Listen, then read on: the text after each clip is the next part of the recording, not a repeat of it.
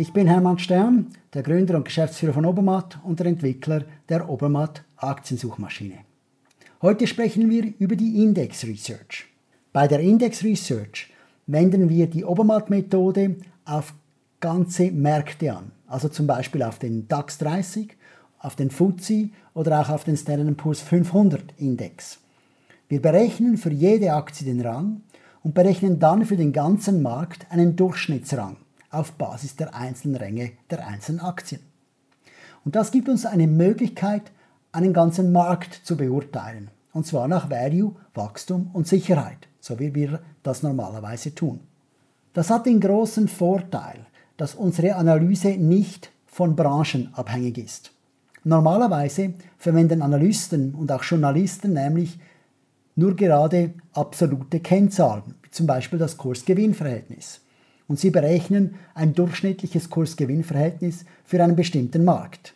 Dann ist dieses Resultat aber stark von der entsprechenden Branchenzusammensetzung dieses Marktes abhängig.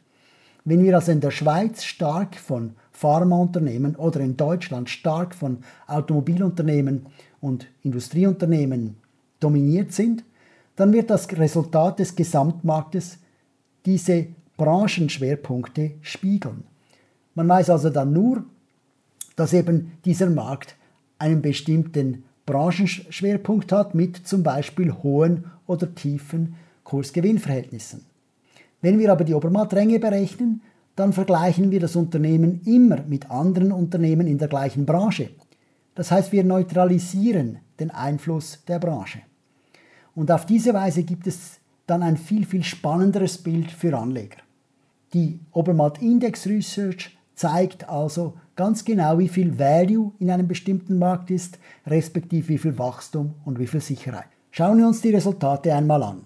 Man findet die Index Research bei uns auf der Webseite unter Top 10 und dann Index Research. Ganz einfach und ganz schnell. Dort sind alle Märkte aufgeführt, für die wir Top 10 Aktien berechnen. Diese Liste kann man zum Beispiel nach Value sortieren und dann wird das zuerst einmal in aufsteigender Reihenfolge gezeigt. Man sieht also zuoberst diejenigen Märkte mit den tiefsten Value-Rängen. Und das sind primär amerikanische Ränge. Das ist auch erwartet, denn in Amerika ist zurzeit das Wachstum am höchsten. Das sieht man auch an den guten Wachstumsrängen. Also Konsumgüter hier hat ein Wachstumsrang von 71. Und die anderen Märkte mit äh, 69, mit 64 haben auch sehr, sehr gutes Wachstum. Eine Ausnahme sind die Ölfirmen, also die ganzen Ölausrüster, die nur ein Wachstum von 36 ausweisen und trotzdem sehr, sehr teuer sind. Also da wäre ich persönlich sehr, sehr vorsichtig. Meines Erachtens sollten diese Unternehmen hohe Value-Ränge haben, denn sie haben eine schwierige Zukunft. Was mir auch auffällt auf dieser Liste von den Märkten mit tiefen Value-Rängen ist Indien. Ein, ein, Land, das zwar gut wächst mit, 9, mit 57, äh, aber nicht so gut wie die amerikanischen Märkte zum Beispiel und dabei gleichzeitig deutlich riskanter sind. Oder Indien hat nicht die gleichen Institutionen wie die USA und von dem her sollten eigentlich Investitionen in, in Indien teurer sein. Und das sind sie nicht und deshalb bin ich der Meinung, das ist etwas, wo man sich durchaus äh, sagen könnte, Indien ist vielleicht nicht so spannend zum Anlegen. Neben dem äh, BSC Sensex, dem großen äh, indischen Index, ist auch der äh, CNX Nifty 50 in Indien sehr, sehr teuer bewertet. Interessant sind aber nicht unbedingt diejenigen Märkte, die einen tiefen Value-Rang haben, also die teuer bewertet sind, sondern vielleicht genau das Umgekehrte. Und dafür klicke ich jetzt nochmals auf Value und kriege die Sortierung in absteigender Reihenfolge. Und hier fällt mir auf, dass zuoberst oben Südkorea einen ausgezeichneten Value-Rang hat, etwas, das ich nicht erwartet habe, denn ich bin der Meinung, in Südkorea werden viele sehr wertvolle Dinge hergestellt. Aber ich sehe auch, dass das Wachstum mit 42 unterdurchschnittlich ist. Also da passiert etwas in Süda Südkorea, das ich gar nicht kenne. Den Rest finde ich vernünftiger. Gefolgt äh, auf dieser Rangliste wird Südkorea von der Türkei mit einem Value-Rang von 67, 67 im Durchschnitt.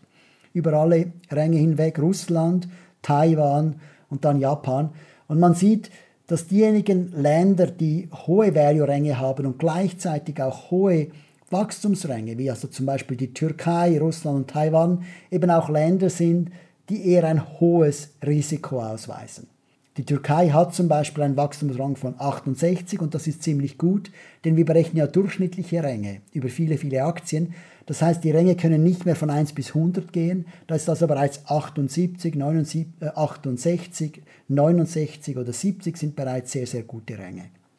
Umgekehrt sind die sicheren Länder, also wie zum Beispiel Japan oder was ich vorher erwähnt habe, Südkorea, auch Deutschland hier und Belgien und Österreich, die gute Value-Ränge haben und schlechtes Wachstum, auch wieder sehr vernünftig erklärbar. Wenn also ein, wenn also, also ein Markt ein schlechtes Wachstum hat, weil er, zum, weil er zum Beispiel Aktien hat, die gerade nicht wachsen, dann ist es normal, dass gerade diese Aktien auch relativ günstig sind. Das sind für mich aber auch interessante Anlagegelegenheiten, denn es wird nicht immer so sein, dass das Wachstum unterdurchschnittlich ist. Das Wachstum ist etwas, das sich am schnellsten ändern kann und aus diesem Grund könnten dort interessante Anlagemöglichkeiten vorhanden sein. Wir haben ursprünglich diese Index Research gemacht, um Märkte zu identifizieren, wo man interessante ETFs, also Indexfonds, kaufen könnte. Und über die Zeit hinaus, über die Zeit hinweg haben wir dann realisiert, dass das nicht der Fall ist dass ähm, die Märkte eigentlich relativ vernünftig bewertet sind. Also wenn Sie einen teuren Markt haben, ist das in der Regel, weil er eben riskant ist oder weil das Wachstum nicht dort ist. Es ist mir fast nicht möglich, auf einer konsolidierten Stufe, auf einer aggregierten Stufe, wo viele, viele Unternehmen bereits bewertet werden, noch Fehlbewertungen feststellen zu können. Das heißt natürlich nicht, dass die Märkte nicht schwanken. Äh, es, kann, es kommt immer wieder neue, es kommen immer wieder neue Informationen dazu und dann ist es natürlich auch so, dass die Aktienmärkte reagieren müssen. Aber es ist nicht möglich zu sagen, dass jetzt die Aktienmärkte mit tiefen Bewertungen, also mit hohen Value-Rängen, automatisch dann auch in der Folgeperiode gut performen werden. Etwas, das wir bei Aktien sehen. Also wenn wir viele Aktien anschauen und die Ränge korrelieren mit zukünftigen Renditen ist es schon so, dass diejenigen äh, Aktien, die gute Value-Ränge haben, in der Zukunft im Durchschnitt auch eher besser performen. Wir haben das oft nachweisen können und das ist auch etwas, das von anderen Ökonomen äh, dutzende Male nachgewiesen ist und da sind sogar Nobelpreise verliehen worden, um solche Bewertungsverhältnisse zu begründen. Es ist aber nicht möglich, auf Marktebene ein solches Cherry-Picking zu machen. Wenn man das will, und ich habe mich dafür entschieden, dass ich das tun will, dass ich diejenigen Dinge auswählen möchte, die für mich viel Sinn machen, dann muss man das auf der Ebene des Aktientitels selbst machen. Es ist also nicht möglich, mit dieser Index Research interessante Anlageobjekte zu finden. Dafür muss man auf die Aktien heruntergehen.